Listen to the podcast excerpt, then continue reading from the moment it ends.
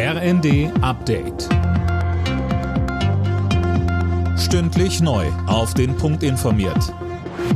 Ich bin Nanju Kuhlmann. Guten Tag. In Teilen Berlins wird heute die Bundestagswahl wiederholt. Grund dafür sind die zahlreichen Pannen vor zweieinhalb Jahren. Mehr von Tim Britztrup.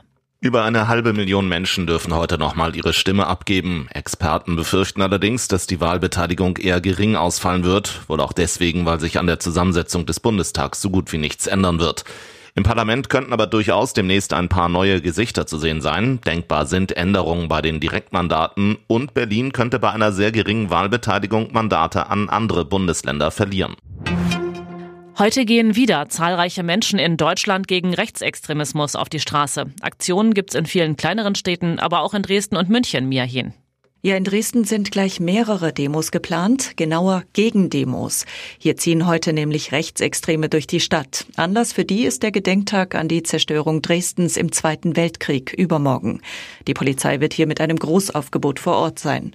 In München wollen dann am Abend bis zu 30.000 Menschen mit einem Lichtermeer für Demokratie ein Zeichen setzen. Gegen Rassismus, Antisemitismus und Hetze.